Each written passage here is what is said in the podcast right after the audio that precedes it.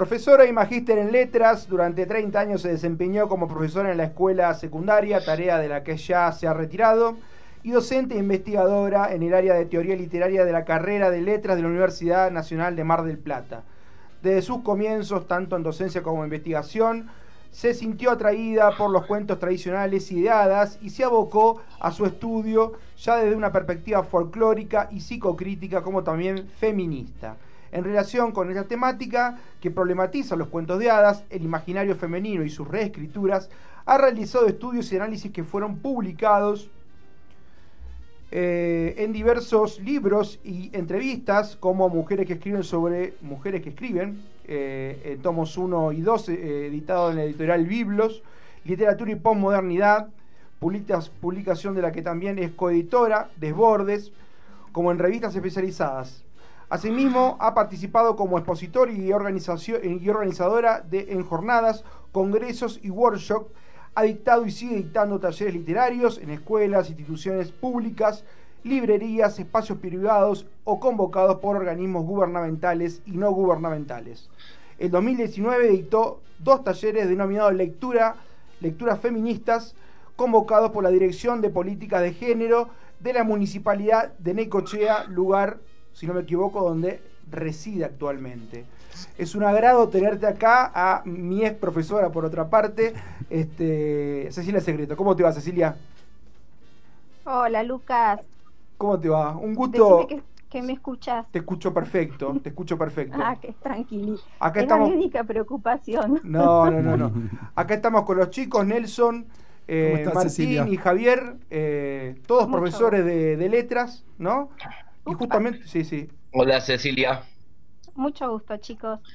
Eh, y bueno, y justamente dos hinchas de huracán, profesores en letra en Salta, así que imagínate que esto es atípico. Bueno, yo de fútbol entiendo poco, pero sé que soy de Chacarita. Bueno, bien. Eso lo sé. La otra vez, bueno, ahora la primera pregunta está relacionada obviamente con un, con un tema que nos entristece a, todos, a, todos los argentinos, ¿no? La muerte de, de Diego, ¿no? Y el nacimiento del mito. Este, y él eh, creo que había dicho en un momento que el mejor gol de su vida fue un gol que le hizo a Chacarita, justamente. Eh, no el gol de los ingleses, ¿no? El mejor, y que me mejor. Sí, sí. sí, sí. No sabía. Eh, bueno. ¿Qué dato? ¿Qué, ¿Qué dato? ¿Qué dato? Sí, eh, sí, la verdad que lo desconocía porque mm, a mí mi papá me mandaba al jardín de infantes con el gorro de chacarita y la bufanda de chacarita. Así que es heredado. Funebrera, Pero después no conozco la historia. De chiquita. Bueno, este, Cecilia, el negro Fontana Rosa dijo alguna vez, ¿qué me importa lo que el Diego hizo de su vida? A mí me importa lo que hizo con la mía. ¿Cómo, sentí, cómo te sentiste no, con la muerte del Diego? Qué significó él para ah. tu vida. Y te lo pregunto no como una pregunta descolgada, sino porque sos argentina y vi que en tus estados ¿no? y en tus redes pusiste ah. la foto de Diego como un homenaje, ¿no? Ese Diego del Mundial este, eh, de México, ¿no? Estoico mirando para al frente, ¿no? Este, como, como diciendo, bueno, acá empieza la competencia, acá vengo a defender a mi país. Bueno, antes que nada, eh, yo no estoy residiendo en Necochea, Ah, bien, bien, bien. Soy de allá, soy de allá pero hace ya muchos años que, estoy en Mar del Plata. Bien, en detalle, pero Por la para que no quedar ahí. Sí, sí. Bien. Mira, yo eh, no coincido tanto con lo que dijo Fontana Rosa, porque no separaría, eh, me, sucede que no separo al Diego jugador de, del Diego el resto de su vida. Creo que las personas están hechas de una sola sustancia Bien. y son una sola y pretender la perfección, eh, bueno, no es mi caso. Creo que justamente en nuestro carácter de, imperfectos y contradictorios eh, está incluso el atractivo de la naturaleza humana. Claro. Eh, por otro lado, bueno, no me parece que estemos hablando eh, ni de un femicida ni de un homicida, estamos hablando de un hombre que, eh, creo yo, ¿no? Sí. Por lo que uno puede escuchar y, saber. Ha tardado en reconocer hijos, eso, bueno, no ha hablado muy en favor suyo, me parece. Mm. Y meterme con el tema de sus adicciones ni me corresponde, ¿no? La palabra adicción, algo que recién alguno de ustedes mencionó cuando estaban hablando de gambito de dama, sí, sí. viene del latín y significa salirse del camino. Em, mm. Lo que no se puede decir, miren, confundí adicción con seducción. Terrible, mm. fallido, pero bueno, una adicción es una seducción, porque salirse del camino es la seducción. La adicción es lo que no se puede decir. Mm, Aquello que no se puede verbalizar, que no se puede decir, se tapa con comida, con alcohol, con drogas lícitas e ilícitas, y no todo el mundo lo reconoce. Así que bueno, sí, eh, la otra parte de lo que dice eh, Fontana Rosa es, eh, lo que me importa es lo que me hizo sentir a mí, algo así, o lo que hizo sentir, me hizo sentir en la vida. Yo, en lo personal, fue la única vez que logré disfrutar del fútbol, estoy hablando del ochenta y pico, ¿no? Sí, sí. Del 86. Claro. Del 90 eh, como no soy, a pesar de ser de Chacarita y haber crecido eh, mirando, incluso fui a la cancha de Chacarita, la única, única cancha que fui en mi vida, no, no es eh, algo que me seduzca. Pero con Diego me pasó eso, eso que no volví a ver nunca más, de que el corazón latiera fuerte y, ver eso que era imposible, ¿no? Sin saber, lo disfruté, lo disfruté mucho. Y después de, de eso, lo he ido siguiendo en muchas declaraciones, en muchas eh, declaraciones bastante políticamente incorrectas. He visto su atrevimiento, me identifico mucho con él por el signo al que pertenezco de Escorpio. Un, signo regido por Plutón. Y es un signo, ya que somos todos de letras, eh, muy en relación con la teoría de Bakhtin y el concepto de carnavalización, que es aquello que nace y muere y se renueva permanentemente. Mm.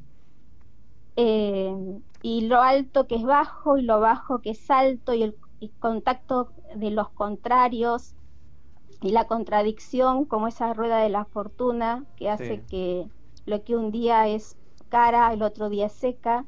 Y yo siempre a Plutón, a Escorpio y a la carnavalización los he visto muy emparentados. Y todas esas relaciones que son, parecen intelectuales, pero lo que, creo que hago es explicarlas nada más, porque se las siente, me han hecho eh, sentir esa, esa seducción, podría decir, por la figura del Diego, ¿no? Y, y verlo tan bello y tan fuerte y tan heroico y tan ligado a la épica y luego, bueno, en ese decaimiento o en esa caída y en esas recaídas que lo fueron alejando de su propia imagen. Eh, es una imagen también muy carnavalesca, aquello de lo que alguna vez fue entronizado, luego se ha desentronizado. Y sin embargo, eh, lo que pasó ayer y lo que pasó hoy no deja de sorprender aunque, aunque fuera como esperado. Eh, porque el amor o el fanatismo o la admiración o la fascinación o la seducción por una persona que está hecha de la misma materia que el resto de las personas pero que sin embargo la hace diferente, sí es del orden de lo extraordinario. Y bueno, eso era, era Diego. Y a mí me pasó esto ayer. Llego de la calle, prendo la tele, me voy a lavar las manos y escucho a Rial decir que alguien había muerto. Y mm. yo decía, ¿quién será? ¿Quién será? ¿Quién será? Y no iba a ver el, mosaico porque, bueno, me estaba lavando las manos. Cuando escuché que era Diego me quedé muy sorprendida. Y después empecé a angustiarme, me empezó a entrar la tristeza y le digo a una amiga, la tristeza que tengo es nostálgica. Y sí.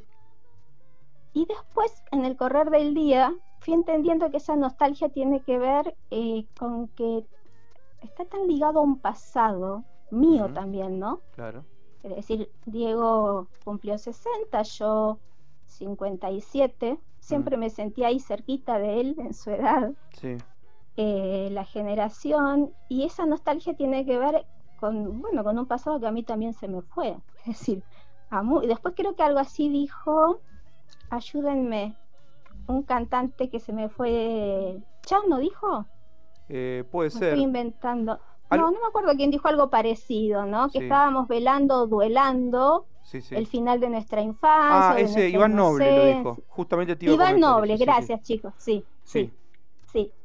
Eh, Eso es más o menos. Podría decir muchas cosas más. Bueno, eh, pusiste, no, pusiste mm. para, para, para, compartir con la, con la gente acá. Dice, eh, habías este, posteado, ¿no? Dice, nadie mm. parece escapar de las metáforas de su destino. Murió a las 12 del mediodía, cuando Apolo, el que hiere de lejos, estaba en la cúspide del cenit. Así ha sido el juego de luces y sombras y luz. Me pareció genial esa, esa relación con lo, con lo astrológico, ¿no? Que nos rige a todos porque yo creo que se, sí, y yo creo que mm, después de haber visto Vikingos, a mí me parecía que Diego era más para el, el ¿cómo es el Walala? Sí, el, el, Walala, sí. Valhalla. Sí. Que el, Valhalla. Sí, sí. Que el cielo, ¿viste? Me da Valhalla el salteño. sí. Claro, el Valhalla, que yo siempre por joder y pronunciarlo de cualquier manera, nunca termino aprendiendo cómo es. Está bien. Pero, es como más, eh, más mítico, eh, menos cristianizada la cuestión, más salvaje. Sí. Eh, y creo que es un personaje, una persona que se relaciona con todo lo épico. En cierta forma siempre me hizo acordar a Aquiles, en el sentido de que, bueno, el campo de batalla para los griegos era con lanzas y matando gente y acá metiendo goles, ¿no? Y por eso la, importancia del gol a los ingleses, no solamente para los argentinos, sino para todas las colonias inglesas que lo disfrutaron eh, por carácter transitivo metonímicamente con la Argentina.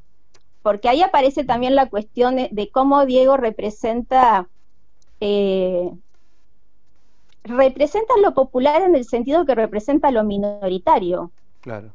Eh, ¿no? Es decir, representa los grupos menores en frente, por ejemplo, a, una gran potencia como es eh, Inglaterra. Por eso la metáfora de la mano de Dios y por eso, bueno, la de barrilete cósmico y toda aquella poesía que acompaña a un personaje, sí, claro que de carácter mítico. Eh, y a veces molesta mucho, también eso es interesante de observar, ¿no? Como su figura molesta eh, tanto como es amada precisamente porque, bueno, es de barro, es un hombre con, con todos los defectos como lo eran también los dioses griegos, digamos. y el dios cristiano, el dios del, del monoteísmo creo que es perfecto porque... Pero bueno, bueno, se pretenden... Me, eh, me parece una excelente relación esa que eh, marcas. Muchas veces, desde la ética, perfecciones que no se encuentran en, ningún lado. Claro. Eh, cambiando de tema, Cecilia. Eh, ¿Hola? ¿Tu papá? Sí, ¿me escuchás? Ah, por eso dije lo de las 12 del mediodía. No sé si será cierto, pero sí. Sí, sí, decime, decime, decime. Un día lo dijeron hoy que, viste que hay muchas controversias respecto de la hora de su muerte. Bien. En un momento dijeron que fue entre las 12 y 12 y cuarto de mediodía. Yo digo, el que se, es una persona que se ha eh, llevado tanto por lo tan apolíneo cuando vos ves esas fotos perfectas, con ese cuerpo perfecto, metiendo un gol o volando por los aires para meter un gol, es decir, una perfección, si existe perfección, eh, digamos, estética y deportiva, era, era eso, y luego todo lo dionisíaco, ¿no? Las drogas, la oscuridad, la soledad, eh, las habladurías, las mentiras, entonces esas luces y sombras que tienen que ver con lo apolíneo y lo dientes, si, si es verdad que murió justo a las 12 del mediodía, me pareció como eso, una metáfora. Bien.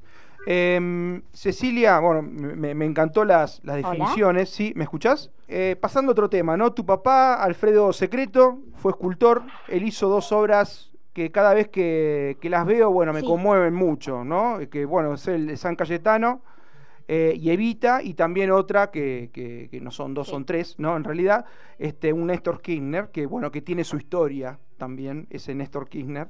Este, sí. Esa escultura, ¿no? Sí. ¿Qué recordás, eh, o cómo recordás a tu papá?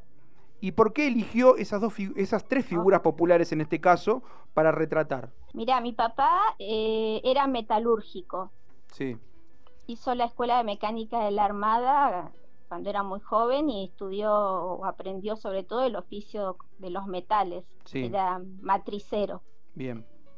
Bueno, entre los muchos trabajos que hizo, una vez le pidieron de la Sociedad Italiana de Necochea una réplica de Rómulo y Remo. Mm. Y la hizo. Sí. Es más, cuando yo fui a Roma y vi la original, dije, la que hizo papá es más linda. Porque la verdad fue su... sí. sí, sí, sí. La, la réplica era la otra. ¿Viste? Claro. El tema de la copia y el original, bueno. La, de, la, de- la que hizo mi hijo era bellísima y está en, en la esquina de la municipalidad de Necochea. La hizo, es decir, yo creo que ni él sabía que era escultor. A partir de ahí, que fue su primera, su primera obra, como él trabajó mucho tiempo con- colocando riego por aspersión Sí. en el Valle de Río Negro, en la década del 70, es Sí. decir, eh, todas esas manzanas y peras que comemos de allá, eh, casi te diría que es gracias al sistema de, de- de riego que mi papá inventó. Sí.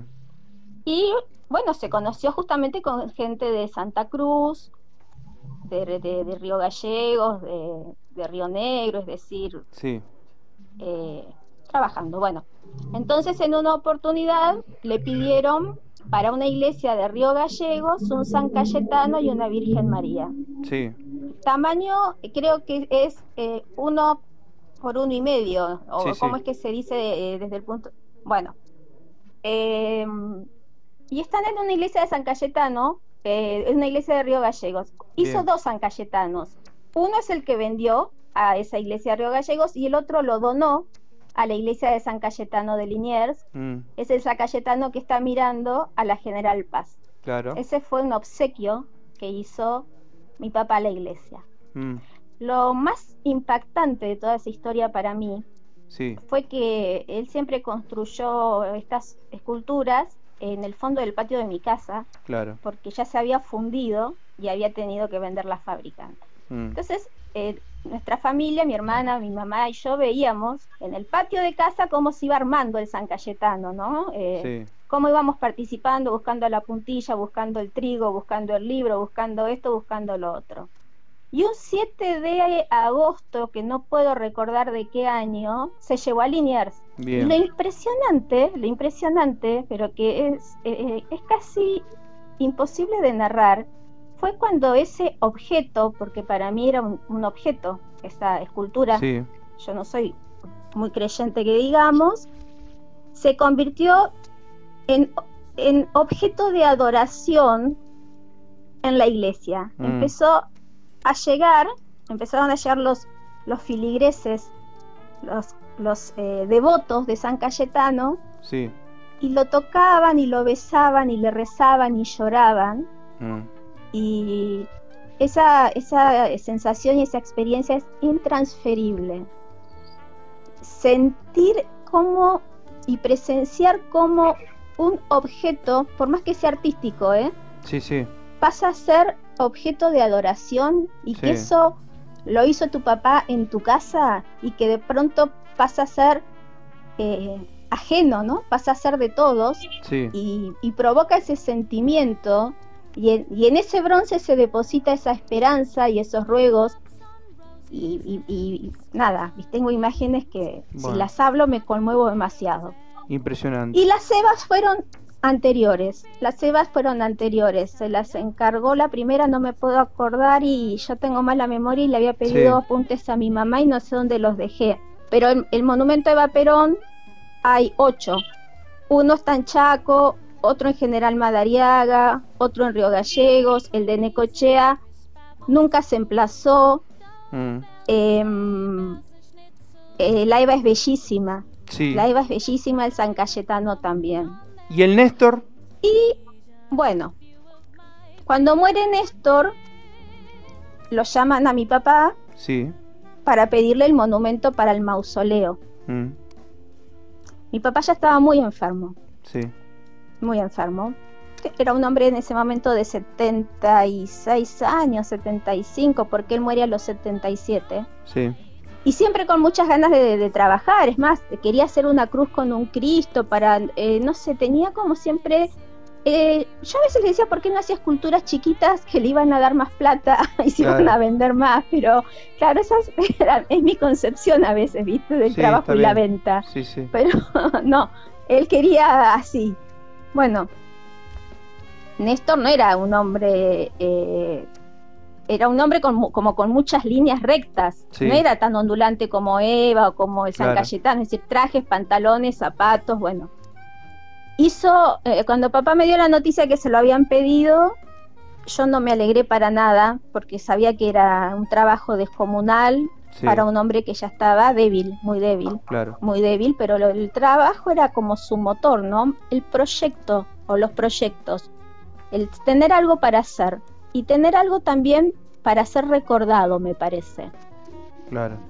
Eh, por encima de, su familia, ¿no?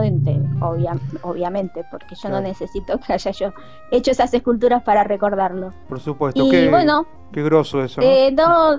No, no, y bueno, sí, lo, no lo pudo terminar él. Con mamá eh, la, fuimos haciendo terminar, pero sabes que manejar los metales, sobre todo el bronce y la fundición en piezas tan enormes, no lo sabe hacer casi nadie. Claro. Nos costó porque, bueno, estaban los moldes y la enviamos a Santa Cruz en términos fijados. Eh, papá muere en septiembre del 2012 y la enviamos en diciembre del 2012 olvidando firmarla. Mm. Bueno, y luego la encontraron en, el allanamiento de Lázaro Báez, a, Lázaro Báez, y empezaron a decir que era de oro y que había costado medio millón de dólares. Y ahí es cuando yo salí a publicar que, que, nunca costó eso porque nunca cobramos pero eh, bueno, ya es entrar en otro en otro terreno. En otro terreno, sí, pero había leído la, esa, esa historia, bueno, me mm. pareció fascinante y me pareció que estaba bueno que, que por ahí los nombres. Bueno, este pasando a otro a otro tema, ¿no? A otro este, tema. A otro tema, mejor. Este, hablando de lo popular, ¿por qué crees que el cuento de hadas ejerce tanta fascinación? No, no me acuerdo qué crítico literario había dicho eso, este, pero hay, una fascinación ¿no? Eh, popular ¿no? Por, por, el cuento de hadas. Bueno, eh, quizás el primero que, que eh, se da cuenta de que en los cuentos de hadas hay, hay estructuras profundas es Jung. Sí. Eh, porque precisamente él encuentra arquetipos que funcionan dentro del cuento de hadas, dentro de las figuras de las madrastras y las madres. Sí. Pero quien profundiza y, y, divulga la cuestión, digamos, de las estructuras psicoanalíticas dentro de los cuentos de hadas es, es Bruno Bettelheim. Sí. Pero él lo que hace es hacer un análisis desde el psicoanálisis de que, bueno, que en los cuentos de hadas, em, por ejemplo, volvemos a el psicoanálisis trabaja mucho a través de dos figuras retóricas que son dos figuras de, pensamiento, que es la metáfora y la metonimia. Entonces Bettelheim, por ejemplo, dice, cuando Blancanieves comienza diciendo que la reina estaba eh, mirando por la ventana mientras caían los copos de nieve y bordaba. De pronto se pincha el dedo y caen tres gotas de sangre roja sobre la nieve blanca y ella piensa, ojalá pudiera tener una niña con el cabello tan negro como el ébano, la piel tan blanca como la nieve y los labios tan rojos como la sangre. Sí. Con ese comienzo, Bettelheim dice que metafóricamente lo que se está hablando ahí es del momento en que una mujer pierde la virginidad, el blanco del himen y el rojo del, del desfloramiento. Sí. Porque inmediatamente dice, y a los nueve meses nació una niña con el pelo negro como el ébano, blanco como la nieve, la cara y todo lo demás. Bien. Y así, obviamente, estoy dando un, un detalle, porque creo que con eso alcanza como muestra, como botón, desde el lugar desde, desde donde va a trabajar Bettelheim los cuentos de hadas. Sucede que bueno, justamente en la misma época en que Bettelheim escribe este libro, hay toda una, una mm, corriente pedagógica que dice que los cuentos de hadas generan traumas en los niños, entonces que son nocivos y hay que contar historias menos eh, traumáticas. Y Bettelheim lo que, lo que propone precisamente es que la situación traumática del cuento de hadas, la crueldad del cuento de hadas, ayuda a resolver inconscientemente traumas y miedos infantiles. ¿Cuáles son? La muerte de los padres, la pérdida de, los padres, por supuesto, el despertar sexual. Prácticamente todos los personajes de los cuentos de hadas transitan los 12 años, por decirlo de alguna manera. Que por ahí son un poco más pequeños. Eh, Hansel, Gretel, después tenemos toda la colección de princesas que andan alrededor de los 15. Yo le estoy poniendo edades, ¿eh? Caperucita que tendrá 12. Bueno, y eh, bueno, la muerte de los padres, eh, el despertar sexual, la propia muerte, ¿no? Porque la muerte de los padres, por supuesto, hace también pensar en la propia muerte, es decir, la conciencia de, de, la finitud, el miedo a quedarse solo, el bosque sombrío lo representaría, el hecho de que en la mayoría de los cuentos de hadas no hay madres vivas, la mayoría son madres muertas y lo que aparecen son madrastras malas o hadas madrinas. Eh, bueno, y cómo ese rol materno se va cumpliendo a partir de diferentes figuras que también metonímicamente va representando los diferentes lados de las madres, ¿no? La madre que cuida, la madre que compite, la madre que te compra el mejor vestido, la madre que te deja, no sé, en harapos, por decirlo de alguna mm. manera. Y padres bastante ausentes, claro. bastante ausentes, eh, y madres muertas. Esta, esta, esta metáfora de la ausencia de los padres tiene que ver con la idea de un crecimiento eh, sin ellos, es decir, de pasar de, la niñez a la, pubertad. Mm. Y por supuesto luego hay muchas otras teorías que hablan de, desde un punto de vista feminista ya, o desde una perspectiva de género, que sostiene que los cuentos de hadas, eh, como pertenecen a la tradición oral, dentro del gran conjunto que serían los cuentos tradicionales, e incluso los cuentos maravillosos, pero el cuento de hadas específicamente, tiene como protagonistas personajes que adhieren al género femenino. Y acá aparece la dimensión de género. No mm. quiere decir que sean mujeres, adhieren al género femenino. Por ejemplo, Pulgarcito no es mujer, pero es pequeño y no tiene fuerza. Es, el sastrecillo valiente no es mujer, pero hace la tarea de, un, eh, de una mujer que es coser y al mismo tiempo no es valiente. Tiene que simular ser valiente para ganarse el respeto. Claro. Es el que mata siete moscas de, bueno. Sí, sí. Eh, o el gato con botas, que es animal. Sí. Digamos, entrarían siempre dentro de lo que biopolíticamente eh, hablando serían las minorías, lo femenino, lo animal, lo desclasado, es decir, el género de lo minoritario, es decir, personajes oprimidos. Y la teoría o la hipótesis sostendría que en una época en donde las mujeres eh, no podían hablar en las iglesias o no tenían ningún tipo de participación pública, el espacio de lo privado era el espacio que les permitía poder hablar sin ser controladas. Entonces es una vía oral de tradición no controlada en donde las mujeres pueden crear historias en donde se ven liberadas de sus ataduras domésticas. La única manera de liberarse de una atadura doméstica no es como en Gambito de Dama, jugando al ajedrez y ganando tu propia guita siendo inteligente, sino casándote con alguien que tenga más plata y que no te haga trabajar limpiando los pisos, es decir, un príncipe. O barba azul. Entonces, bueno, no, es interesantísimo barba azul. Es eh, justamente para mí. Sí. No, justamente. para mí es un cuento que está aparte del resto. Sí, no, sí, sí, yo también coincido con lo mismo y te pongo también en el mismo lugar a al caso Argento que tenemos este, acá, que es Gabriela Cabezón Cámara con Le viste la cara a Dios. Eh, Sí, la Bella Durmiente. La, con la Bella Durmiente, ¿no? Este, mm. Por eso justamente te, quería preguntar, ¿no? Y eh, teniendo en cuenta ¿no? que tenemos poquito tiempo, eh, el, tema de la, de, la, de la posmodernidad como, como contexto que puso al descubierto ¿no? lo que estos textos vehiculizan desde lo simbólico, ¿no es cierto? Como lo que vos dijiste recién.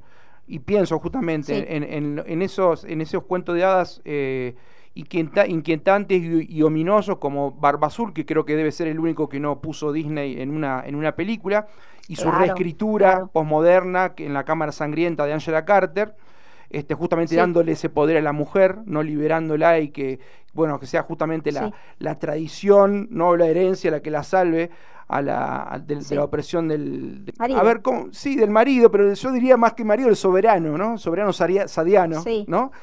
Eh, y, bueno, y, en Gabriela Cabezón Cámara, ¿no? Esa cuestión de, la bella durmiente relacionada con, lo, con los prostíbulos y con la trata de personas, ¿no? Eh, desde la escritura, ¿cómo se ponen de manifiesto todas esas cuestiones que vehiculizan los textos este, de hadas? Bueno, en primer lugar, que eh, los cuentos de hadas hay que ubicarlos primero dentro del contexto de su producción. Es decir, no son cuentos feministas, sino que son cuentos que hablan desde una perspectiva de género de un mundo patriarcal, en donde la única manera de una mujer de poder ascender o escapar de la opresión era a través del casamiento. Reproducido eso hoy es absolutamente machista. Claro. Pero en su contexto de producción no eran machistas, era una denuncia, si se quiere, eh, a través de, de la ilusión o de, bueno, o de lo que hace la literatura, ¿no? Eh, metaforizar. Bien. Lo que sucede justamente con una reescritura, sobre todo con una reescritura que deconstruya, es, eh, bueno, primero sacar al sujeto oprimido del lugar de oprimido, que tenga las mismas posibilidades que puede tener, bueno, los sujetos opresores, por decirlo de alguna manera, ¿no? Es decir, ni siquiera cambiar los roles, porque tampoco sería una verdadera deconstrucción, sino liberar al oprimido del espacio del oprimido. Después, cada escritor hará su juego, porque no hay una sola forma de deconstruir ni de reescribir.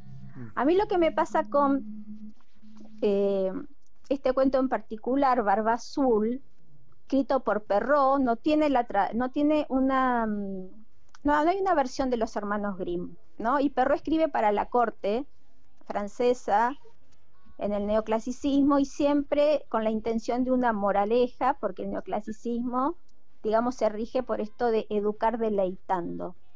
Y em, leído al pie de la letra, yo lo he dado mucho en secundario y les hago prestar, prestar atención esto a, a, les chiques. Mm. Eh, comienza diciendo que bueno, que había un señor eh, que tenía muchas riquezas, un castillo enorme, eh, y que tenía la, pero, pero, yo no sé si es una cuestión de traducción, tendría que leerlo en francés, pero estoy segura que en francés es lo mismo, pero tenía la barba azul.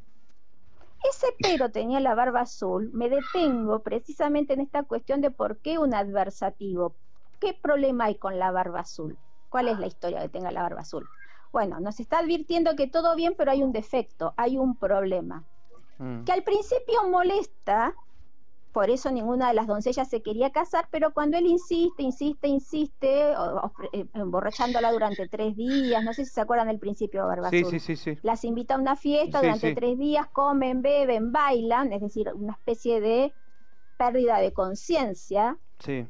Eh, podemos traducirlo a situaciones parecidas cuando hoy por hoy eh, una mujer es violada y dicen, bueno, pero estaba drogada, ¿no? Mm. Es decir, ella se dejó. Estas cuestiones que vienen como advirtiéndose desde el neoclasicismo y supongo que desde mucho antes también.